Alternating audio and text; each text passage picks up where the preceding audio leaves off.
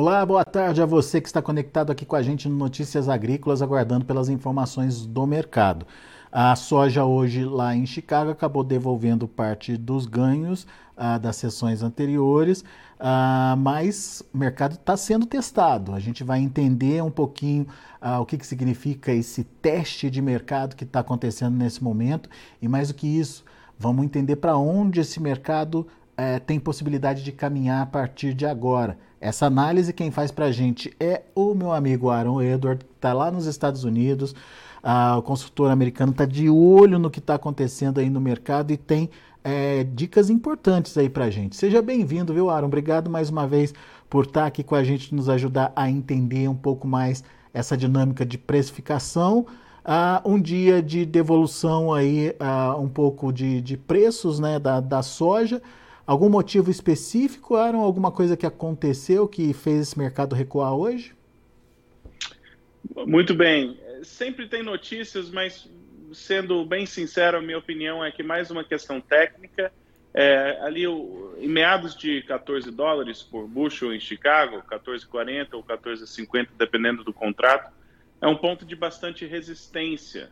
Então é um teto de preços e a gente chegou, se olhar os últimos três pregões, nós estamos testando esse patamar de preço. Passa um pouco, aí devolve, aí tenta subir de novo, aí não consegue. Então a grande pergunta é Nesse patamar, o preço vai fracassar, e isso é um teto para ser vendido, ou ele vai romper e o, o, preço vai subir e esse patamar vai começar a agir como um suporte de mercado?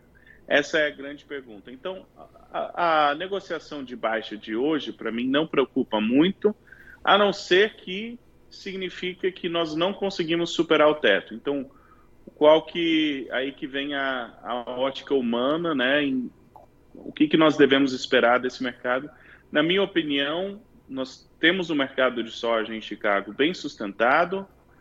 O, estamos terminando a safra agora norte-americana, então essa pressão de venda da safra, na minha opinião, deve cessar um pouquinho, deve parar. E se olhar os preços, as baixas têm sido cada vez mais altas.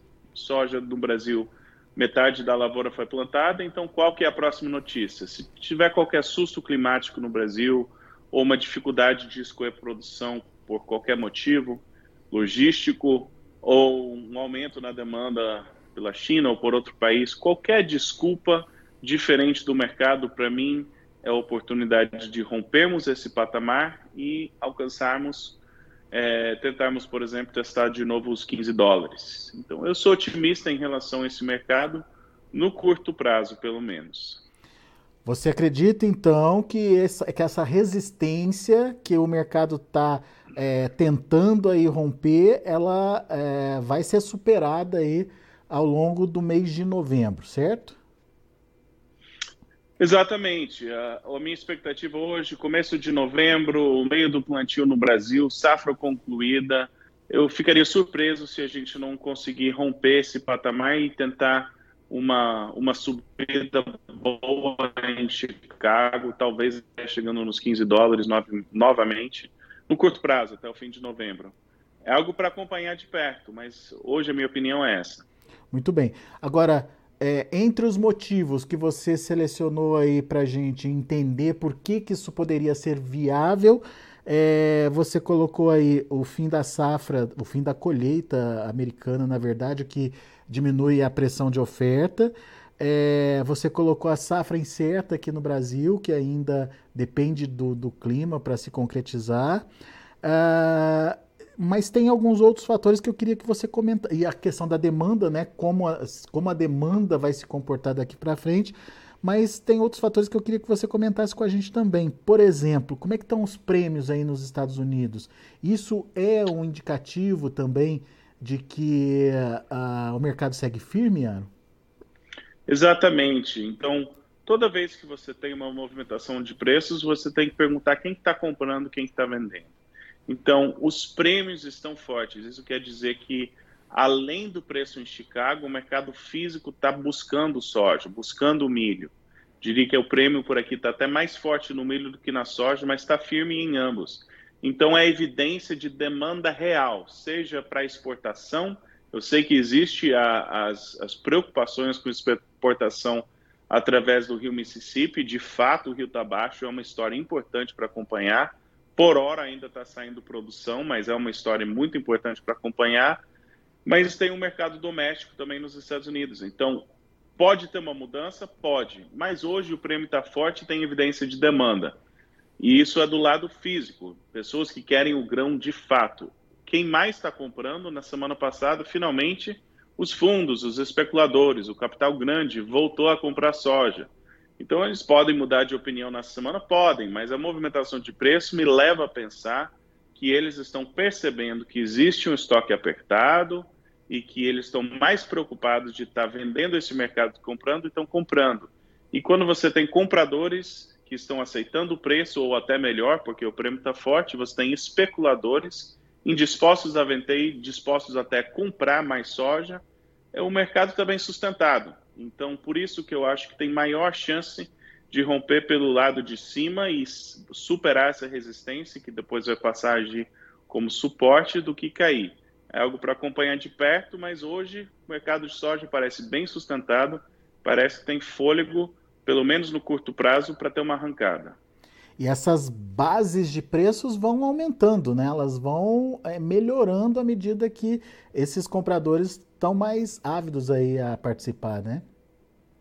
Pois é, pensa no comprador, ah, abaixo de, de 13,80 eu compro. Aí não tem mais, então abaixo de 14 eu compro. Aí não tem mais, abaixo de 14,20 eu compro. Agora parece que abaixo de 14,30 já é tem comprador disposto porque o preço caiu até e aí logo achou sustentação. Então, é, a minha opinião é que talvez mais alguns pregões desse sobe e desce e tal, mas é, tem sustentação firme, na minha opinião, no, no, curto prazo. Talvez precise de uma desculpa aí, de um, de um headline, né, de uma notícia para a gente romper e chegar nesses patamares, mas mais cedo ou mais tarde eu acho que a gente vai dar, uma, dar essa arrancada em novembro. Outro fator que você colocou, e eu queria te questionar sobre isso, é a volta da demanda. A demanda está acontecendo, mas e o papel da China, Aaron? Como é que a gente tem que entender o papel da China nessa demanda que está acontecendo? Até agora a gente não viu nenhuma agressividade nas compras, né? Não, a, a demanda, a demanda por soja norte-americana, as exportações norte-americanas, elas estão atrasadas. E a grande, o grande motivo desse atraso é por a, a política de câmbio que a Argentina teve. O argentino esco, esco, é, exportou muita soja em setembro. A pergunta é se essa demanda foi destruída do ponto de vista dos Estados Unidos e não vão ser exportações que os Estados Unidos faz, ou se vai ter essas exportações, mas vão vir em novembro, dezembro, porque ainda precisa da soja, só encaixou a soja argentina no começo da fila, mas ainda tem a demanda. E hoje ah, ainda não teve força de demanda suficiente para a gente falar que essa demanda não foi perdida. Eu continuo achando que com os estoques apertados, essa demanda vai vir mais cedo ou mais tarde. Mas não tem até agora e está todo mundo de olho no Brasil. Se o Brasil tiver toda a soja que vai ter, o comprador vai estar tá mantendo os estoques o mais baixos possível até a chegada da safra brasileira, na torcida de conseguir uma soja barata do Brasil. Mas se tiver qualquer susto que ameaça, os estoques mundiais estão muito apertados e o comprador pode ficar nervoso e antecipar essa demanda e ter fortes exportações. Então, é, é uma incógnita. As exportações dos Estados Unidos nos próximos seis a oito semanas são um número muito importante porque vai começar a indicar se, se o mundo está começando a ficar saciado de soja e o preço está alto ou se é, ou se realmente a, o, vai estar tá apertado e vai precisar dessa soja custe o que custar. Pois é. Agora então quando... essa oscilação de preço, hum. pode falar. Não, não, pode complementar, desculpe. Essa oscilação de preço é normal para um mercado que está chegando próximo ao fim de uma do, do bom market, né, desse mercado autista. Em algum momento o mundo fica mais saciado e os preços começam a cair, aí pode cair até rápido. Já já a gente fala disso, mas antes disso eu queria entender é, se o que, que você tem ouvido, se realmente a China tá com estoque baixo por lá. O que a gente tem ouvido é que estoque de grão e farelo está baixo. É, e se realmente isso é fato, é, e se realmente eles vão ter que voltar às compras ou se eles vão conseguir ter fôlego aí para a chegada da safra brasileira, que é só o ano que vem daí, né? A minha opinião é que mais cedo ou mais tarde é, vai, eles vão estão precisando. A minha é, né? opinião né? é que os estoques estão baixos, precisam dessa soja. Se só olhar os números macro mundiais, não tem muita soja. Onde que está essa soja? Hoje praticamente está nos Estados Unidos. E embora eu acho que o Brasil vai produzir muito mais soja do que produziu ano passado, os números atuais, por exemplo, pela Conab, são muito altos. Ah, eu diria quase altos demais. Então, é, eu acho que nós vamos ver essa demanda tanto pela soja norte-americana quanto pela soja brasileira. E por isso que eu afirmo que os preços estão bem sustentados, pelo menos no curto prazo. Pois é, e daí você é, joga aí uma luzinha para a gente é, pensar que estão uh, sustentados, pelo menos no curto prazo, você fez questão de, de frisar isso, é, mas você disse anteriormente que é um movimento de oscilação é, muito, muito característico de quando o mercado está chegando ao fim de um movimento, nesse caso, um movimento de alta. É, o que, que significa isso na prática? Quando a gente tiver aí uma tranquilidade, uma regulação entre oferta e demanda, o cenário é outro, Aaron?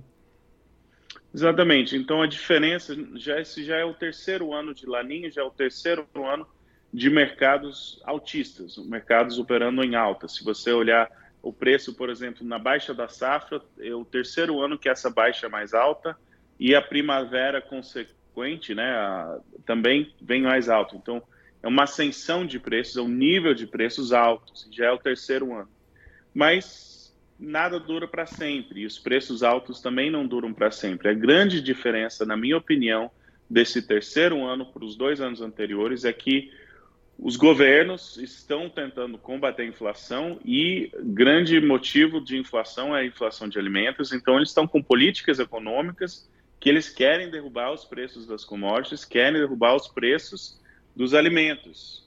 E assim que acontecer, que o, o, o quadro fundamentalista está saciado, esse capital às vezes até passa do ponto e o mercado autista é, termina. Né? Ele, a gente passa a entrar num ciclo de baixa que pode até ser um ciclo mais prolongado. Então, precisamos de duas safras boas, a safra boa no Brasil, depois safra boa nos Estados Unidos, antes de podermos afirmar que os estoques estão mais adequados a nível mundial. Mas em algum momento, se tivermos a safra cheia no Brasil, safra cheia nos Estados Unidos, em algum momento, a minha opinião é que esses preços eles vão cair e vai ser difícil voltar por um período de tempo. Agora, está dependendo de duas safras boas. Então, é, quando nós vamos ter essas safras é a próxima questão e tenho certezas rodeando isso.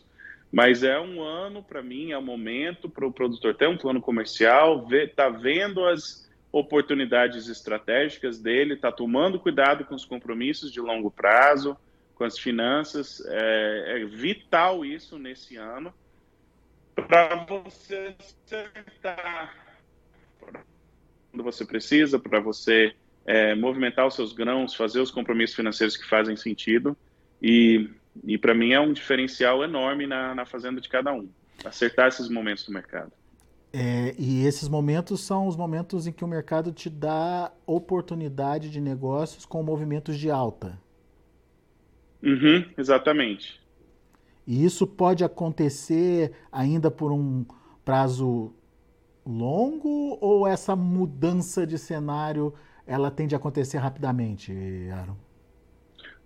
É, sempre, todo ano, o produtor tem que vender produção. Né? Então, ele vai ter que acertar os melhores momentos que aquele ano oferece. Eu sou otimista que daqui para o fim do ano nós vamos ter boas oportunidades de venda e eu acho que os preços vão estar razoavelmente bem sustentados até que a gente tem mais certeza da safra norte-americana, é, dependendo da safra brasileira, obviamente. Então, nós ainda temos, na minha opinião, seis a nove meses de preços muito provavelmente bem sustentados mas assim que a gente começar a tranquilizar esses estoques a nível mundial, é, esse quadro começa a mudar e tem que ter cuidado, né? Tem que prestar muita atenção para essas mudanças. Pois é, e portanto fazer o planejamento da sua comercialização, entender os possíveis cenários, isso é fundamental. E o Aaron está com um curso nesse sentido, certo, Aaron? Exatamente, exatamente. Fala mais do curso para gente, quando que acontece? Eu sou, eu sou suspeito, mas para mim são as, as, duas horas mais bem investidas para uhum. a sua fazenda. Vai ser quinta-feira, dia 17, é, em novembro, e é um valor é, baixo, 199 reais, duas horas, bem prático para implementar na tua fazenda, para você montar o teu plano comercial para o ano e ter ferramentas para montar para anos futuros então, tira aí, separe duas horinhas. Eu sei que está corrido com plantio e tudo mais, mas separe um tempinho, vamos participar junto. E se quiser entrar em contato, o melhor contato é o WhatsApp, acho que eles vão colocar ali na tela. Só entrar em contato, qualquer dúvida, tendo interesse, a gente acerta os detalhes e, e vamos manter essa conversa aí. Só, só para a gente entender Aaron, o conteúdo do curso, é, você traz ferramentas, dicas, o que, que você é, é, apresenta aí para o produtor? É, são quatro segmentos e é para montar o plano comercial e aí o que eu, eu chamo de sistema manancial, que é o sistema que a gente desenvolveu, que ajuda o produtor a ter alertas de quando execu executar as vendas em sua fazenda.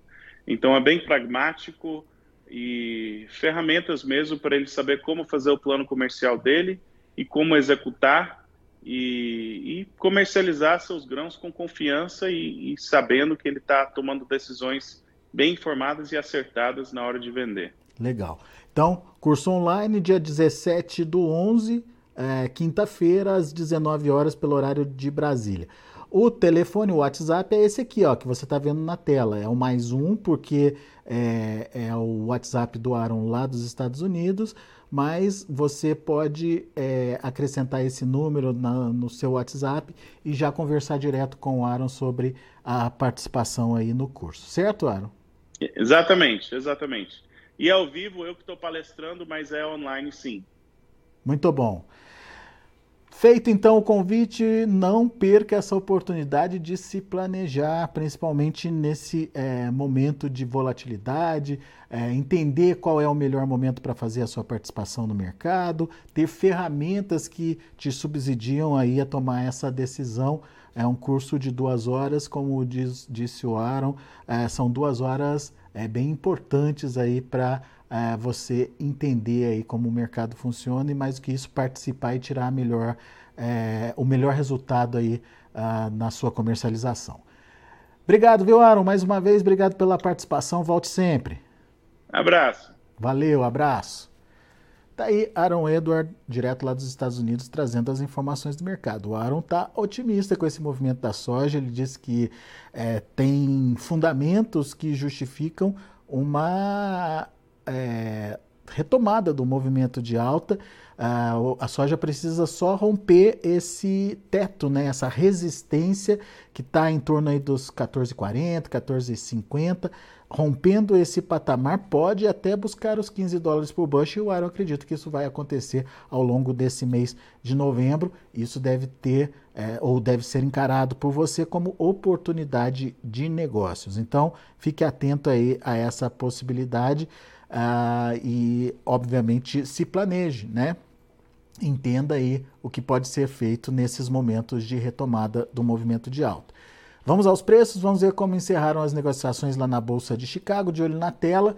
Hoje foi um dia negativo, mas, segundo o Aaron, ele não está preocupado com essa queda, não. É só porque o mercado tentou romper aquela resistência dos 14,40, 14,50 não deu conta e acabou é, recuando para tomar novo, novo fôlego. Esses novos fôlegos é, podem impulsionar e romper essa resistência nos próximos dias.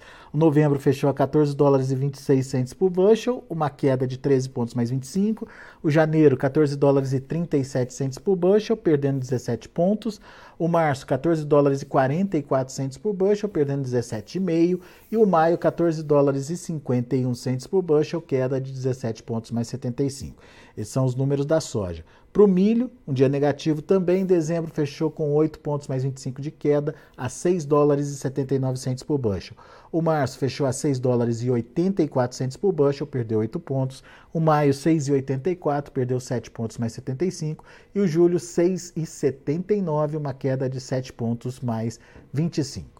Esses são os números do milho. A gente tem também o trigo. Dezembro, 8 dólares e 40 centos por bushel, 5,5 de queda. O março, 8 dólares e 59 centos por bushel, queda de 5 pontos mais 25. O maio, 8 dólares e 69 centos por bushel, perdeu 3 pontos mais 75. E o julho, 8 dólares e 71 centos por bushel, uma queda de 2 pontos mais 75. São os números de hoje do mercado de grãos lá na Bolsa de Chicago. A gente fica por aqui. Agradeço muito a sua atenção e a sua audiência. Se inscreva em nossas mídias sociais no Facebook Notícias Agrícolas, no Instagram arroba Notícias Agrícolas e no nosso Twitter arroba Notiagre. E para não perder nenhum vídeo, não se esqueça de nos acompanhar no YouTube e na Twitch Notícias Agrícolas Oficial.